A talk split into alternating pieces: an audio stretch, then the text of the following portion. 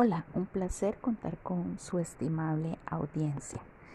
El día de hoy quiero compartir con ustedes una información muy valiosa, la cual me hizo llegar la señora Doña Ana.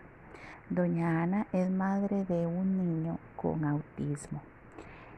Es un niño de 5 años que actualmente cursa el nivel de preescolar en una escuela pública. Doña Ana es una señora muy trabajadora que cuenta con el tiempo muy limitado para atender a su hijo, pero que sin embargo trata de estar presente para apoyarlo, para ayudarlo y salir adelante en cualquier situación que se le presente.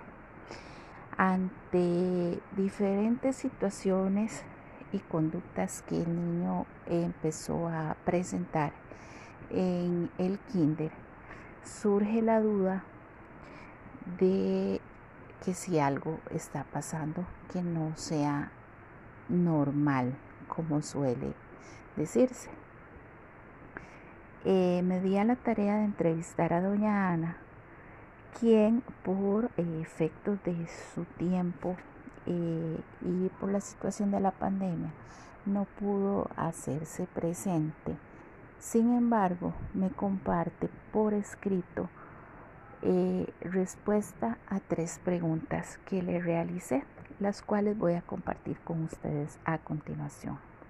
La primera pregunta para doña Ana fue, ¿cómo se dio cuenta que su hijo tiene autismo?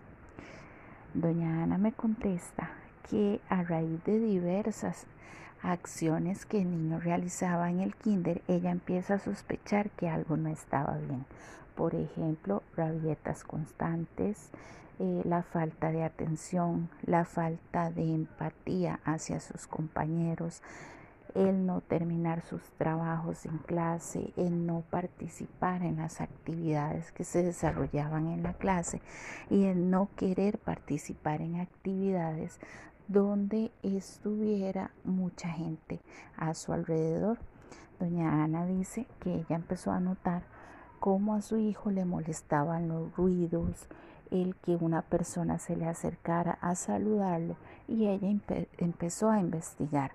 En internet fue encontrando información Conversó con la maestra de su hijo, quien también ya sospechaba, y en conjunto buscaron a una especialista que les ayudara con un diagnóstico. Posteriormente le pregunté ¿Cuál cree que es su mayor desafío al tener un hijo con autismo? Ella me dice que el encajar dentro de una sociedad que lamentablemente no está preparada para tratar a todas las personas en igualdad de condiciones. Le pregunto a doña Ana que si ella cree que el abordaje de su hijo se está haciendo de manera oportuna. Me dice que sí, que se está realizando de una manera oportuna, porque ahora ella sabe que las conductas que presenta su hijo necesitan un apoyo para tratar de reducirlas o eliminarlas y por el contrario fortalecer todas aquellas habilidades y capacidades que su hijo tiene como un ser único y especial. Bueno, esta información muy importante que nos compartió doña Ana acerca de su hijo. Espero les haya gustado.